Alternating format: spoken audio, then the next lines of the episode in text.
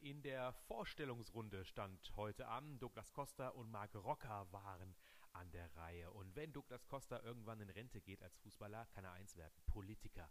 Denn was er heute geschafft hat, sämtliche Fragen nach Uli Hoeneß Söldnerausruf zu umschiffen.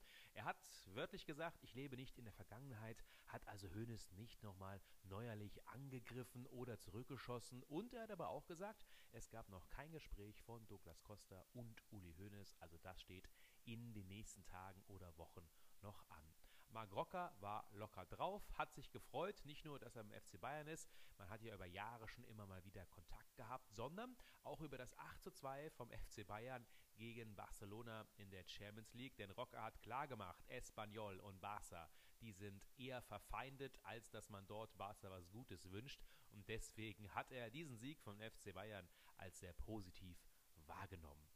Aufatmen bei Robert Lewandowski, der musste ja beim Länderspiel der polnischen Nationalmannschaft ausgewechselt werden. Er hat eine Verletzung, einen Schlag abbekommen, aber es ist wohl nichts Ernstes passiert. Er muss ein paar Tage pausieren, steht dann aber normalerweise auch wieder zur Verfügung. Und beim FC Bayern geht es jetzt in den nächsten Tagen so richtig rund. Morgen Matchday minus 1, Pressekonferenz mit Hansi Flick und am Donnerstag dann DFB-Pokal gegen den ersten FC Düren.